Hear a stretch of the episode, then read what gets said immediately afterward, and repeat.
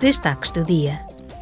Mais de 10 equipas de busca e salvamento da União Europeia foram mobilizadas para apoiar os primeiros socorristas na Turquia e na Síria após o terremoto devastador que atingiu os dois países na madrugada de segunda-feira, matando milhares de pessoas. A UE respondeu imediatamente ao pedido de Ankara para ativar o mecanismo de proteção civil da União Europeia. O sistema de satélites Copérnicos da UE também foi ativado para prestar serviços de cartografia de emergência. Além disso, a presidência sueca decidiu pôr em marcha um mecanismo integrado de resposta política a situações de crise, a fim de coordenar as medidas de apoio da UE.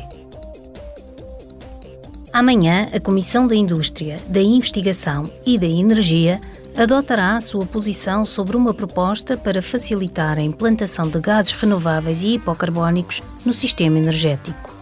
O objetivo é combater as alterações climáticas através da descarbonização do mercado do gás da UE e reforçar a segurança energética.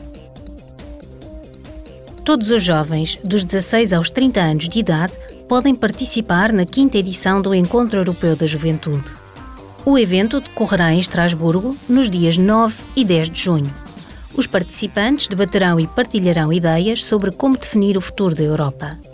Estão previstas quase 200 atividades, incluindo debates, conversas, oportunidades para estabelecer contactos, produções artísticas, atividades desportivas e seminários interativos.